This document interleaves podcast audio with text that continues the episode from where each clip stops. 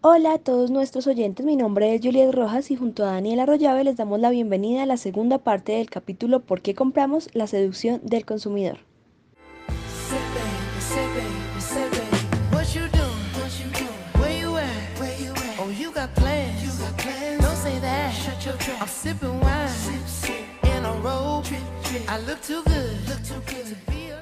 Digamos, por ejemplo, Vinicio hace, hace hace cierto tiempo también estuvo con un tema de, de, por ejemplo, La Pantera Rosa, que no es, digamos, un programa que ahorita se esté dando, que sea muy popular, pero mucha gente que quizás ya estaba más grande que ya no era niña, pero que recordaba eso y dice como, ay, mira, no sé qué, nunca tuve nada de eso, algo así como un tema también, un poco de marketing, de, de nostalgia, se podría decir. Eh, como a, recordar eso, ¿no? Ah, y siempre mucha, uno ve que las empresas tratan también de ahorita de traer eso, ese, digamos que éxito de éxitos pasados para, digamos que, reinventarlos un poco y traerlos de nuevo ahorita. Mira que tú has dicho la palabra mágica que es trend y son tendencias. A veces pensamos que es que el mercadeo hace las cosas y no las inventamos, pero realmente uno lo que hace es eso, estudiar y por eso digo, tenemos mucho de ciencias humanas. Ejemplos, mira que tú ibas hablando, Daniel, a mí se me ocurre Lego, por ejemplo, es una empresa que hace muchísimo, trabaja muchísimo, esto que tú lo has nombrado muy bien, que es precisamente ese mercadeo de la nostalgia, o llamémoslo mercadeo de la emoción, ¿no? Si yo, pues, piensa, y eso pasa muchísimo ahora, Lego es una marca que si nosotros vemos, eh, tiene productos para varias edades, tiene varios públicos, pero hay un público muy importante que es el público adulto, el público que jugó con Lego cuando era pequeño, o el público que jugó con esas marcas, entonces, por ejemplo, Lego con o Lego con Star Wars, por ejemplo, que uno ve, el producto como tal no es para niños, a pesar de que la marca uno la, identifica para niños, por el precio, por la cantidad de piezas que trae, uno dice, o sea, no hay forma de que un niño de 6 años arme 3.500 piezas de un Millennium Falcon, pues, de Star Wars, pero le están llegando a otro público que jugó con la marca, que probablemente tiene hijos y aparte de eso se vuelve marketing de influencers porque es el papá influenciando al hijo, mira tan chévere que es Lego, mira tan chévere que es Star Wars. Y estas marcas han entendido eso. Mira que es, yo no lo, yo no lo veo más tanto como, pues no lo veo tanto como nostalgia, sino es precisamente esa emoción, ¿no? Ese recuerdo. Y aquí, aquí Juliet nos trajo algo importante, que es eso, ¿no? Definitivamente nosotros, y vamos aquí entendiendo, es marketing, o sea, trabajamos para entender qué pasa en la cabeza de ese usuario. Si ustedes se han dado cuenta, yo no uso mucho el, mm, digamos, el, concepto consumidor porque me parece que a veces lo cierra uno, uno es un humano, pues que además eh, se deja llevar por estos productos y por estos servicios y necesita productos que a veces no son básicos, sino para otras cosas. Entonces, vemos ahorita súper importante esto, somos, nos, nos, movemos por la emoción y la emoción pasada y la emoción futura, ¿no? Y, y, esa marca y los colores y miren el empaque, el sonido, es que eh, inclusive ahorita el marketing ha pasado a otros planos que no son simplemente visuales, ¿no? Estamos hablando de marketing olfativo, algunas marcas eh, tienen olores que uno los reconoce y dice, esto me huele a... Y también el marketing auditivo, ¿no? Ese boom de Netflix, yo creo que eso es una de las cosas que, uno de los sonidos que más reconocemos. También he hecho ese sondeo, preguntarle a las personas qué siente cuando ves, y hay personas que me dicen, no, siento que me estoy quedando dormido, siento que, siento que me que, que dejé, el, el, dejé corriendo mucho Netflix y que me quedé a cierta hora, o hay gente que dice, siento emoción, ¿no? Siento cuando suena ese boom de Netflix. Entonces, estamos entendiendo acá que, miren, marketing no es solamente una ciencia que a veces tristemente lo vemos como, ay, es que ustedes que venden tan bonito. Realmente no, esta es una disciplina para entender a las personas. Entendemos muchísimo, no solamente la parte económica, sino también la emoción. Entendemos muchísimo también qué pasa dentro de esa cabeza de consumidor y entendemos también efectivamente pues lo que está pasando alrededor. Yo vuelvo y les insisto, el marketing fue una cosa antes del marketing digital y después del marketing digital. Que no estoy diciendo que sea bueno o malo, pero yo les decía, o sea, ¿cuántos, o sea, cuántos mensajes de marca estaba uno expuesto hace 30 años, pocos, los que veías en televisión, los que veías en tu casa, los que salías en punto de venta. Ahora si uno se sienta una hora y hicieres ejercicio y si algún día lo quieren hacer, haga lo que es interesante, media horita, hacer checklist de esto fue un sponsor, esto fue una publicidad, aquí me están vendiendo, aquí me están ofreciendo. Miren, en una hora yo creo que bajito, bajito podemos sacar 50 mensajes diferentes solamente en redes sociales. Pero si aparte de eso uno revisa su correo y aparte de eso le llegan mensajes eh, y aparte de eso navega en redes sociales y aparte de eso está viendo un video en YouTube, lo que tú nos decías, Daniel, hay empresas, muy, hay empresas que ahorita han entendido esto y es, usted me buscó en Google, o sea, usted me necesita, entonces vamos a aparecer por todo lado, ¿no? La famosa publicidad display de salir, salir, salir. Hay cosas, y les cuento curioso, hay tácticas, llamémoslo así, de mercadeo que no han cambiado mucho, porque es que los seres humanos somos iguales. Buscamos, queremos ser felices, buscamos eh, satisfacción en los productos y los servicios, queremos, digamos, ese, ese tipo como de, de, necesidades más emocionales que son más importantes y obviamente las necesidades básicas. Entonces, las tácticas no han cambiado mucho, pero miren que los productos sí, esto que nos contaba Juliet de esa caja de suscripción, buenísima, o sea, eso es algo que ahorita la gente, se, yo quiero que me llegue sorpresa, yo no quiero saber qué me llega el producto, eso es algo que tiene el e-commerce, ¿no? No sé si tienen usuarios hacia alrededor con el modelo de e-commerce, a mí me pasa en mi casa que apenas hacen la compra, están todo el día dándole F5 a refrescar a dónde viene el producto. Eso antes no pasaba. Porque, sí, Daniel hizo cara de que sí, o sea que sí, Daniel. Estás así todo el día. Y es esa emoción también viene, salió, ya viene en la puerta. Ahí hay unas oportunidades súper fuertes en este momento de marketing. Perfecto. Porque pues ya no es que lo compres inmediato, digamos que es ese, ese, afán de querer ya todo rápido, sino que es como ese tiempo de espera. Y como la que reduzca el tiempo de espera es tú dices como, ay, es que acá entonces, no sé, se demoran menos en enviármelo o algo así, también eso ahora juega un factor también importante en, en la compra o el envío, ¿no? Es que pues sí lo, o sea, barato y todo, pero el envío me sale a 30 mil pesos versus a la otra que me sale gratis. Entonces, pues ahí ya también es como, como una dinámica interesante. Y me gustaría también tocar un tema, profe, no sé pronto qué nos puedas hablar, pero siento que ahorita también es muy importante tener en cuenta como ese segmento al cual, digamos, ya viéndolo desde el punto de vista no tanto de consumidor, sino, eh, o bueno, de usuario, sino tanto también como de, empresa, y es como ese tema generacional, ¿no? Porque no es lo mismo, por ejemplo, estar hablando ahorita, antes se hablaba de millennials, ahora estamos es con, con Gen Z, con generación Z, su furor máximo, y como eso también cambia, como las empresas eh, quieren complacerlos y no lo logran porque entonces hacen algo y luego, ay, no, pero es que porque pusieron eso, nombraron a tal persona, no incluyeron a tanto, lo hacen, ay, pero entonces ahora sacaron a la otra. O sea, como que es muy difícil tener a todos contentos.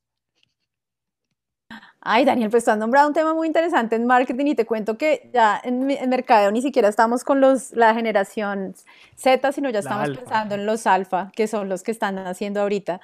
Los eh, bebés pandémicos. Los bebés pandémicos y son los que nacieron ahora y son realmente esa generación que sí es 100% digital. O sea, yo creo que, bueno, yo no fui 100% digital y yo creo que nada, o sea, tiene que haber nacido con el celular en la mano y esta es una generación. Y esto de las generaciones, mira que es un tema muy interesante en marketing, uno lo ve y lo estudia porque, claro, dependiendo del momento histórico donde tú naciste, pasan muchas cosas y eso va a determinar eh, parte de tu comportamiento de ahí en adelante. No solamente el de compra, sino en general. Si tú naciste en un momento de guerra y había una gran depresión, y pues obviamente tu generación tiene esas características y se comporta de cierta forma. Y aquí estamos viendo unas generaciones, ay, mire, eso desde hace unos años ha sido tan de moda, pero es interesante. Los pobres millennials que les dieron muchísimo palo, y a mí me da risa ver que inclusive ahora para ciertas personas se quedó en la cabeza que cualquier joven es millennial, ¿no? Entonces, estos millennials, eso pasa muchísimo. Y los millennials ya tienen 25 años, ya tienen casi 30. Los millennials, de hecho, los alfa ya son hijos de los millennials. Entonces, eh, esto de las generaciones a veces en marketing se, se, usa mal porque pienso yo, nos quedamos pensando, ah, es que como esta generación, por ejemplo, los baby boomers, que son los más adultos, te cuento que a mí es una generación con la que a mí me encanta trabajar porque es un segmento, de hecho todos los segmentos, conocer los segmentos en detalle porque a veces manejamos muchos supuestos, ¿no? Entonces uno piensa, ah, no, pues claro, son millennials, entonces usan celular y son súper digitales. Y al contrario, si eres baby boomer, si tienes más de 60, nada digital, mejor dicho, no existe para ti, redes sociales no existen. Y eso es lo interesante ahorita. Mira que las generaciones, claro, vale la pena entender porque además son eh, características que, pues, que socioculturales que pasaron cuando, cuando pues, en el momento en que tú naciste que hacen que seas de cierta generación. Pero ahorita estamos viendo que eso determina comportamiento, pero se está empezando a romper ciertos moldes. Yo creo que algo también importantísimo en mercadeo, que a veces con lo que tú dices de los segmentos, tendemos a pensar que un segmento es como una cajita, ¿no? Y que aquí estos son mis clientes y tienen que ser así, si no son así. Y ahora estamos viendo, sobre todo en el tema de segmentación, que el tema, las, las segmentaciones demográficas, como por ejemplo la edad o el género, ya no, ya no te dicen nada. Yo puedo tener personas súper adultas de 70 años que son súper digitales, que yo les puedo generar campañas digitales, que ven YouTube, que usan Facebook, que usan Netflix y que usan muchísima tecnología, que hace, antes no pasaba, ¿no? Hasta hacen TikToks y bailes. sí, hacen TikTok, hace bailes, si uno hiciera, el demográfico de TikTok ha cambiado y muchísimo, y usan, o sea, y usan las redes sociales muchísimo. Como de pronto hay generaciones y habrá, y habrá personas de generaciones más jóvenes, inclusive millennials, que no son tan activos en las redes sociales, no les gusta, no tienen tiempo, no les interesa. Entonces, sí, esto de los segmentos es clave. Yo siempre he dicho que lo primero que uno hace en marketing es entender a su usuario y a su cliente. Es lo primero que tú tienes que hacer. Por eso, vuelvo, insisto, no somos simplemente eh, esa ciencia, digamos que de, llenar de productos a las personas, sino realmente es una disciplina, llamémoslo así, muy humana, porque yo tengo que entender qué está pasando en la cabeza. Yo puedo tener demográficos, entonces yo siempre he dicho, es muy interesante además porque te dan números, ¿no? Entonces tú dices, yo voy al DANE y me dice cuántas mujeres o cuántos hombres de tal edad, tal edad hay, y eso obviamente se correlaciona con una generación. Pero cuando yo entro ya más a, pensar en ese perfil de cliente, y, y, creo que eso es algo que también nos dan las redes sociales, ¿no? Casi que te perfilan también que eres individual. Yo creo que estamos pasando ahorita a marketing saliendo como esos segmentos grandes que tú dices, ah, no, es que tú eres Gen Xer, ah, no, tú eres millennial y por eso te comportas así. Ya inclusive a microsegmentos. Lo veíamos como ustedes nos han contado aquí con esto de los algoritmos casi que uno diga, hay unos productos para Daniel y unos servicios diseñados o unos productos y unos servicios diseñados para Juliet porque ella es un usuario único que a pesar de que es joven tiene ciertas preferencias, ese tipo de cosas. Esto de las generaciones es muy bueno para entenderlo, para, digamos que para, para estudiarlo, pero yo siempre he pensado que si uno va a aplicar realmente una estrategia de marketing, puede llegar a ser como muy delimitante, ¿no? Entonces, ah, no, como mi generación, yo voy a trabajar, mis segmentos son baby boomers, entonces, no, pero sí, sí, sabes que es emocionante, sobre todo lo que más se conoce de marketing y ver esas diferencias tan marcadas, es que, sobre todo ahorita que estamos estudiando alfa, yo por lo menos que estoy haciendo el seguimiento de alfa, pues es entender niños que a los dos años ya tenían por lo menos 1500 videos, 1500 fotos que están pegados, están, o sea, es una cosa digital, 100% digital no sé si han visto, pero me pareció como muy mind blowing eh, con todo el tema de estos bebés que, tú mencionas. Eh, y Alexa, Alexa que es, digamos, este eh, aparato de Amazon, que es como el que te ayuda en la casa y todo, cómo se vuelve prácticamente que un ente necesario. Veía un video de un, de un bebé que estaba en un supermercado y él como que no entendía que Alexa no estaba en el supermercado, porque claro, como él siempre solo con llamar y hablar en la casa, ya Alexa le respondía, estaba en el supermercado y empezó a gritar, Alexa, haz tal cosa, Alexa, haz tal otra. Y empieza a llorar porque Alexa no le responde. Y la mamá le dice, como no, es que Alexa no está acá, Alexa está en la casa, no sé qué. Entonces, ese tipo de cosas me parecen como muy, muy locas de cómo ellos ahora viven, ya, ya nacen con ese chip. También otro bebé que tenía, pues Alexa, al parecer, no lo sabía, pero también funciona como intercomunicador para, para bebés o tiene como algo que se puede mezclar y un bebé que le empieza a decir a Alexa que le traiga al papá, se despierta como a mitad de la noche y le empieza a decir como, ay, quiero a mi papá, Alexa, tráeme a mi papá. Y Alexa, pues, claro, como ella entiende también compras, como cuando tú estás en Amazon, él dice, quiero a mi papá, y Alexa le dice, añadiendo papá a tu lista de compras, cosas así. Y él como que, ok, está bien, y se queda ahí esperando y el papá nunca llega, y luego los papás, claro, ven el video y pues muertos de la risa, pero son fenómenos que son, no sé, muy importantes. Y súper importantes. Además, piensa, claro, tecnología digital, ya hace rato nos acostumbramos a las redes sociales y ahorita está como está nuevo, llamémoslo así, dispositivo, esta, esta, esta nueva forma que es Alexa o los, los, o los ayudantes o los asistentes virtuales, que Tienes toda la razón, Daniel, y sí, lo he notado mucho en usuarios pequeños, se les vuelve el día, el día a día, ¿no? Funciona, o sea, mm, Alexa es tal cosa, Alexa qué día es, Alexa, inclusive también vi un video de un niño que le preguntaba la tarea, ¿no? Y él estaba ahí calladito copiando la tarea que le decía, Alexa, ¿cuántos es dos más dos? Alexa, ¿cuál es la capital de no sé qué? Y él lo que estaba haciendo realmente era copiando, eh, que ahí donde uno entiende, sí. Pero mira que curiosamente estos dispositivos, y ahí es donde, y esto uniéndolo con generaciones, mira que también se habla que estos dispositivos van a ser de mucha ayuda para las generaciones adultas, porque piensa una persona de más de, no sé, pues adulta, 80 años, llamar en un celular, que de hecho a veces es complejo, lo fácil que es, casi similar a lo que tú contabas de la niña, llamar a mi hijo. Eh, Alexa, eh, inclusive para los cuidadores, les digo es porque aquí hay un proyecto en Bogotá que está funcionando con eso y están adquiriendo Alexas para precisamente ayudar a los, a los adultos eh, mayores en tema de recordatorio de medicinas. Entonces, mira que como vemos, un cambio tecnológico que claro, los chiquitos lo adaptaron, tú te has dado cuenta, o sea, viven para Alexa y se les va a ver más común. Yo había visto el de la tarea, no había visto usted del supermercado, ni lo voy a buscar porque suena muy interesante, pero como también este desarrollo tecnológico puede ayudar a otra generación que de pronto no está, o sea, se demorará un poquito en conocerlo, pero que los resultados van a ser súper fáciles, que tú digas y que el mismo Alexa te diga, oye, tienes que tomarte, no se te olvide, no sé qué, incluso un tema de monitoreo y piensa en algo importante uniéndolo con temas de pandemia que por ahí no sonó, que es que la pandemia aceleró muchas cosas que ya venían en el mundo despacito, ¿no? Piensa en e-commerce, ahí íbamos comprando cosas, ahorita fue inmenso y sobre todo generaciones grandes o generaciones baby boomers, eh, digamos que sí, de las grandes que dijeron, pues si no puedo salir de mi casa, en Colombia, bueno, puede que pase, pero sé que en, en otros países, por ejemplo China, pues que ya había un desarrollo tecnológico importante, pues y que los sistemas son mucho más fáciles, de una la gente se volcó al tema digital. Entonces vemos un cambio fuerte, o sea, realmente entendemos que marketing es una disciplina que realmente estudia qué hacemos en el día a día, ¿no? Cómo, con qué nos relacionamos, cómo pensamos, realmente más que entender una persona por qué gasta o no dinero, casi que el tema monetario pues está relacionado con entender esa persona qué quiere, qué aspira, qué lo motiva. Eh, hay, digamos que cuando uno trabaja en, en, segmentación, sobre todo cuando uno está haciendo perfiles de clientes, hay una recomendación súper importante, más que saber esa persona qué le gusta, una cosa súper clave que uno tiene que hacer para conocer un segmento es precisamente eso, a quién admira. Por eso pues ahora vemos cosas importantes como todo el tema de influencia ¿Qué es eso? Nosotros ya no le creemos tanto a la marca, sino si hay alguien cercano que me lo dice, pues le creo más que si es una marca contándome cosas. Entonces, muchos cambios, realmente una revolución muy importante, tanto del lado de usuarios, porque ahora vivimos con el centro comercial en la mano, realmente, o sea, yo puedo estar haciendo compras 24/7 y más ahora ya ni siquiera tengo que salir.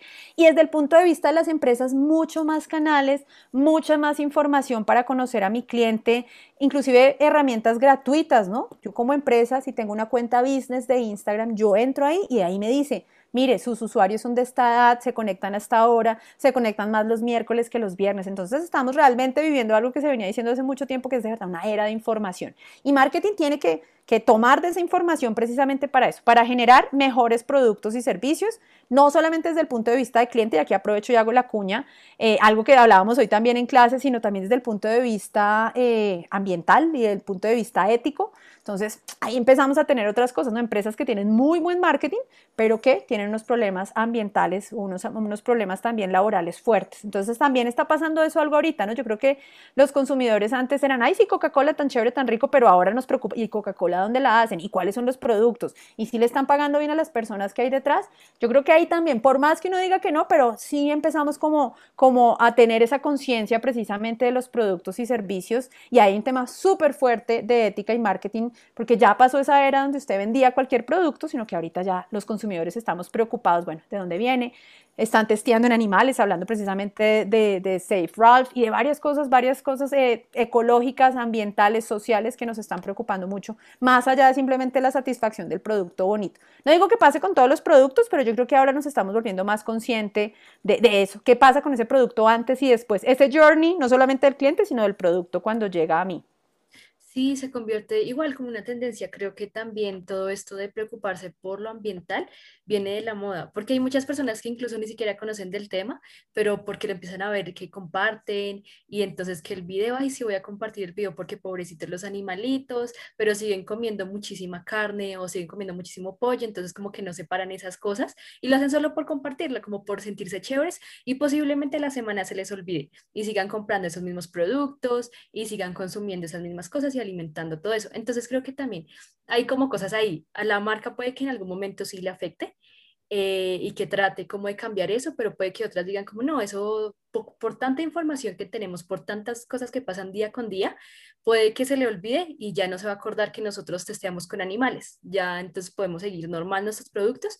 Y creo que acá también viene otro punto que tú mencionabas y es como mandémosles productos eh, a tal youtuber de maquillaje, por ejemplo para que nos vaya promocionando así indirectamente eh, y que se les vaya olvidando como esa mala racha que habíamos tenido. Y creo que ahorita el marketing con influencers también afecta bastante y ese voz a voz y esa recomendación de, ay chicos, eh, así sea en una historia, miren, hoy estuve comprando este desmaquillador, se lo recomiendo muchísimo, sigan la página y ¡boom! Ya las ventas se les dispara. Creo que también es muy importante como eso que han hecho esa cercanía con, con las personas, con los famosos. Sí, claro que sí, no, pues es que mira que creo que lo hablábamos en algún momento.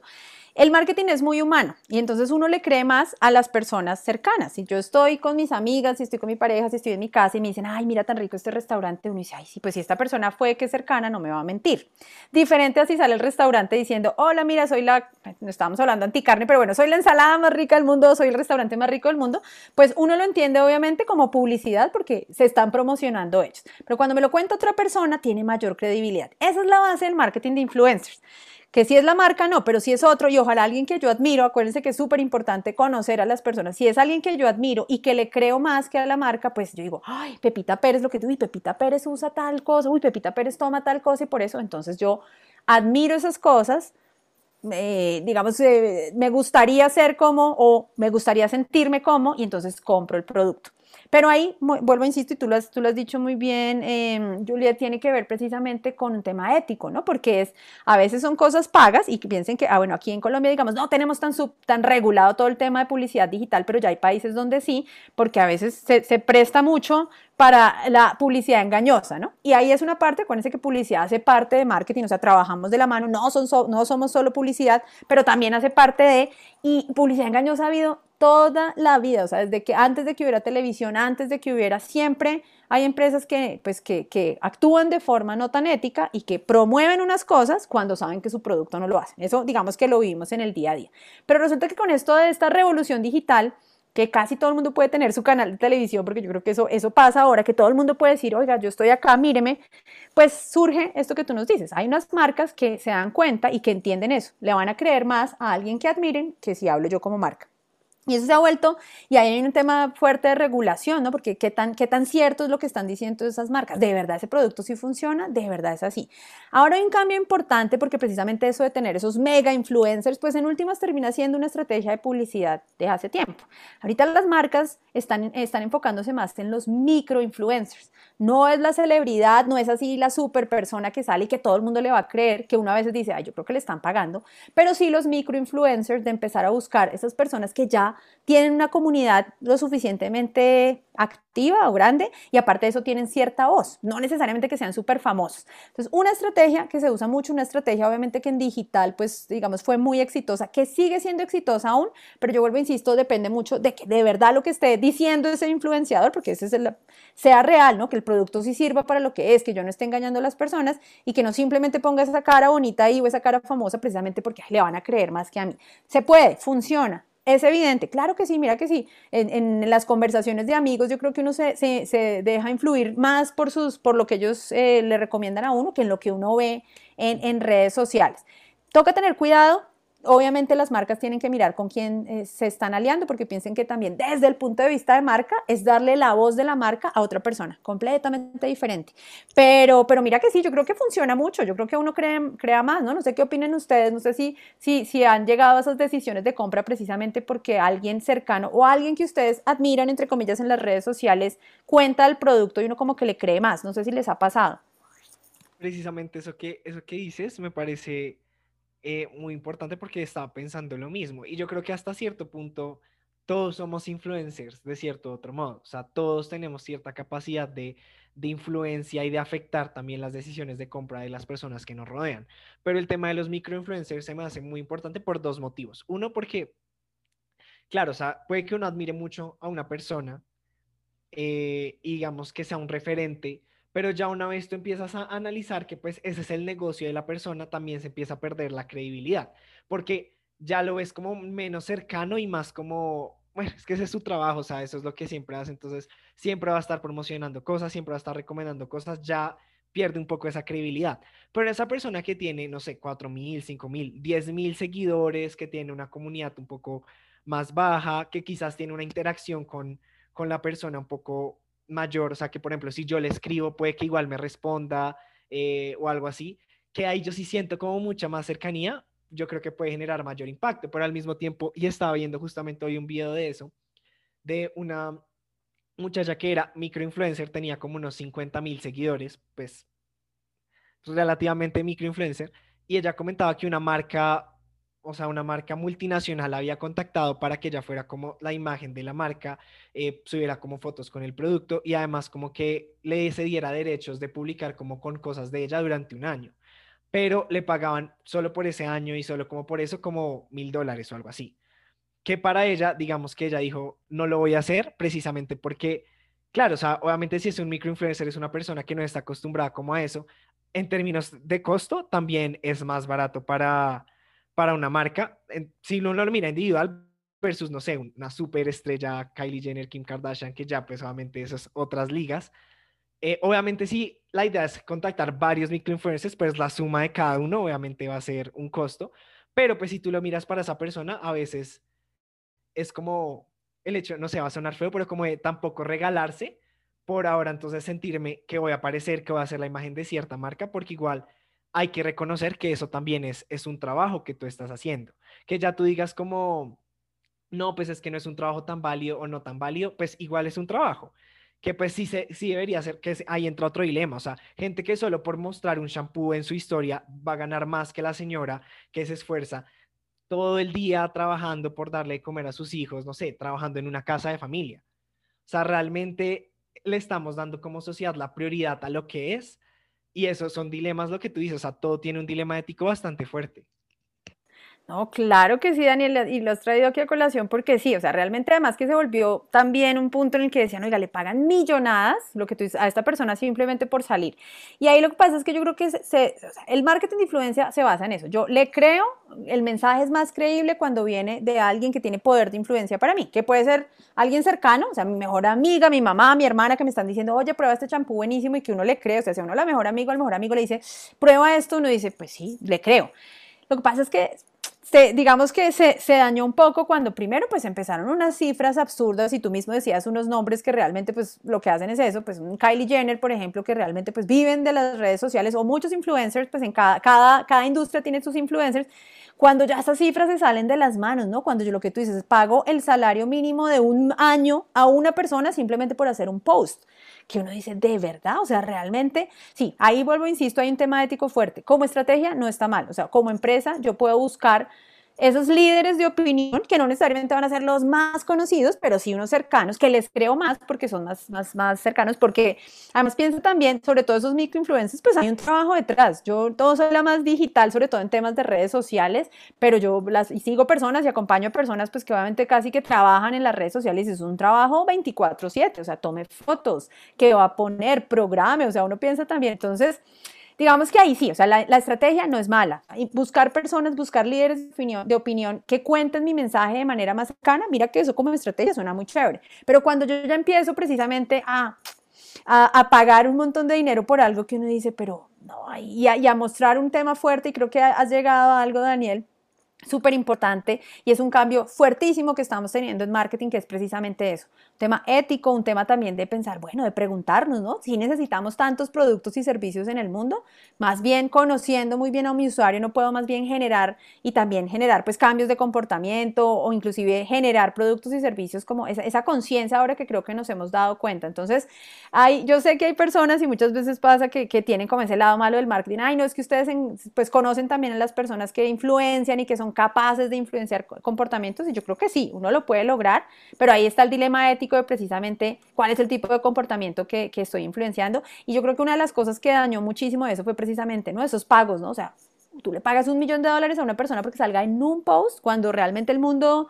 eh, pues está, no, no, está como también para que alguien se gane lo que tú dices, es el sueldo de alguien, alguien con un salario mínimo, pues va a demorar muchísimo gastándose ese dinero. Entonces ahí ese tema de las desigualdades ha hecho que precisamente esa estrategia no funcione tan bien, que lo hemos visto, ¿no? Y aquí en Colombia también los vemos, pero ¿cómo este influencer pues para comprarse algo que alguien se demoraría mucho tiempo simplemente con salir, en post en redes sociales. Yo considero que las empresas tienen que usarlo, pero buscar más bien estos influencers cercanos, ¿no? Esos, esos micro influencers, obvio, depende mucho de la, marca también y de la categoría y del segmento en el que esté trabajando. Pero sí, sí, digamos que ahí es un cambio fuerte y un, digamos que un dilema ético como muchas cosas en marketing que yo creo que uno las puede trabajar, pero que tiene que estar consciente de cómo lo está haciendo. Bueno, ya para ir finalizando, tenemos algunas preguntas y es para los chicos interesados en estos temas, en el marketing, ¿qué carreras podrían estudiar? Juliet, como te decía, mira que si uno está interesado específicamente en marketing, yo les decía, yo no soy mercadóloga de base, si lo hubiera conocido en pregrado lo hubiera estudiado. Entonces, si realmente no le gustan mucho estos temas, pues nada, está la carrera de marketing y nosotros acá en la escuela la tenemos con el complemento que es marketing y negocios digitales, porque como hemos hablado hoy, definitivamente el tema digital es una de las cosas o de los canales muy fuertes que tenemos. Entonces, uno, lo primero, si uno le interesa mucho, se puede ir por el tema específico de marketing.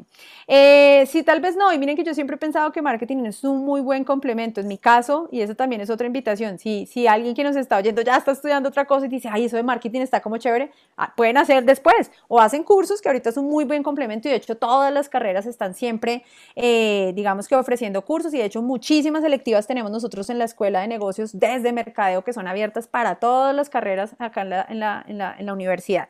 Si ya te interesa, digamos, un tema más humano, llamémoslo así, eh, desde, desde las ciencias humanas, una antropología, por ejemplo, y mira que eh, curiosamente, Juliet, ayer y hoy, bueno, la semana pasada me salió mucha información, me ha llegado mucha información de precisamente esta mezcla de antropología y negocios, y antropología y design thinking, antropología y diseño. Entonces, las ciencias humanas también son un muy buen trampolín si a uno le interesan estos, estos eh, temas de conocer más a las personas.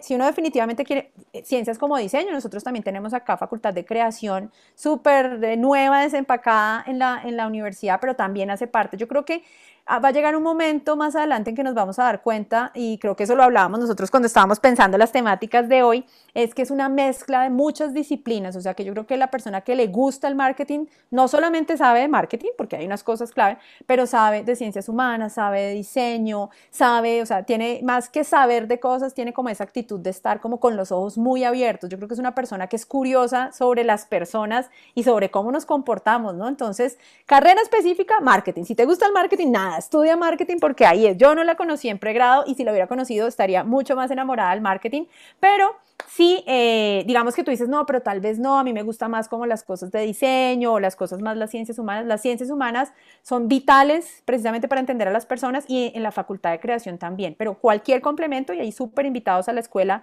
a las selectivas porque es, digamos que es, hace parte de eso, ¿no? Es, Estamos en la, en la, escuela de negocios, pero realmente marketing es una carrera que es holística y se alimenta de muchísimas disciplinas.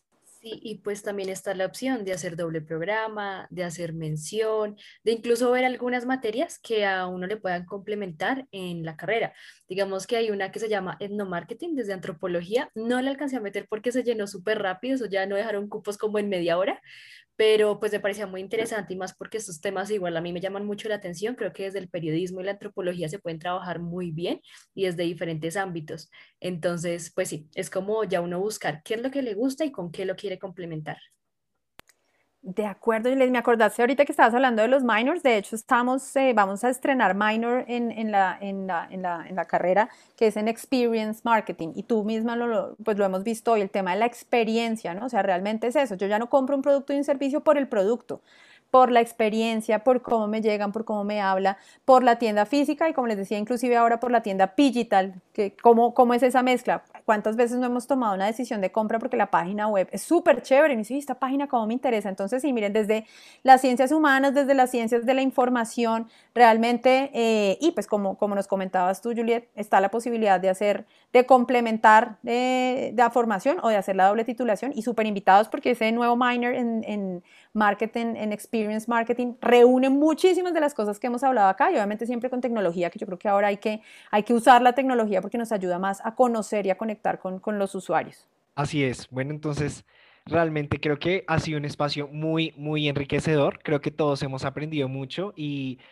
creo que nos llevamos como una visión un poco más amplia de lo que significa lo, marketing en sí y de cómo nosotros como usuarios, como personas, como humanos, estamos también muy involucrados dentro, dentro de todos esos procesos y activamente eh, ahora jugamos un papel crucial, ahora más que nunca, eh, dentro de, digamos, esas dinámicas que, que, ocurren. Entonces creo que ha sido un, un espacio muy, muy grato.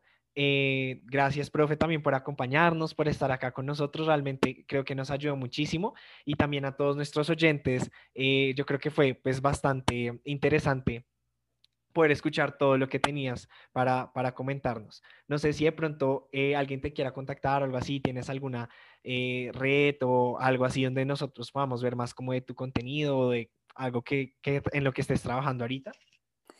Eh, pues como te decía antes, no soy la más activa en las redes sociales, más por un tema de tiempo, porque me encantan, pero siempre, siempre me encanta que me contacten por LinkedIn, me pueden buscar por el nombre Gina con G de gato y doble N Figueredo y en LinkedIn nos contactamos. De hecho, sirve muchísimo si, si tienen preguntas, inclusive para los oyentes, oye, yo quiero estudiar marketing, pero no estoy seguro. Súper bienvenidos, me pueden escribir. Ahí posteo varias cosas de lo, de lo digamos que de lo que estoy siguiendo. Eh, y bueno, no, ahí súper invitados y agradecerles a Juliet y a Daniel precisamente por esta invitación a charlar de estos temas. Eh, espero que, pues, como dice, que haya sido un momento grato y que, bueno, que los haya picado un poquito. Este bicho del marketing es, es realmente muy interesante. Tiene muchísimas, muchas paticas, como les digo yo, tiene muchísimas patas, pero realmente es, entender esto. Es una ciencia humana que entiende cómo tomamos decisiones, no solamente de compra, sino cómo tomamos decisiones y como vemos ahora, pues obviamente se alimenta como de todo el ambiente. Entonces, agradecerles a ustedes el espacio y, y el momento tan ameno y la charla y bueno, no, yo créeme que aprendí muchas cosas y espero que ustedes también. Y muchísimas gracias también a todos nuestros oyentes por haber escuchado este episodio. Eh, esperamos que les haya gustado muchísimo y nos vamos despidiendo ya. Enrólate con la U. Dani, ¿no recuerdas las redes sociales?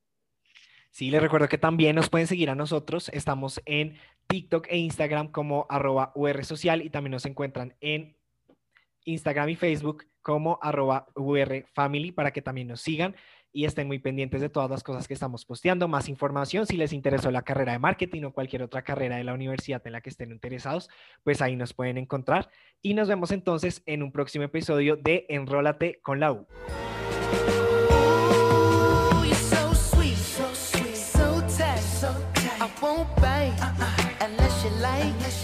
If you smoke, what you smoke, I got the haze. And if you're hungry, I got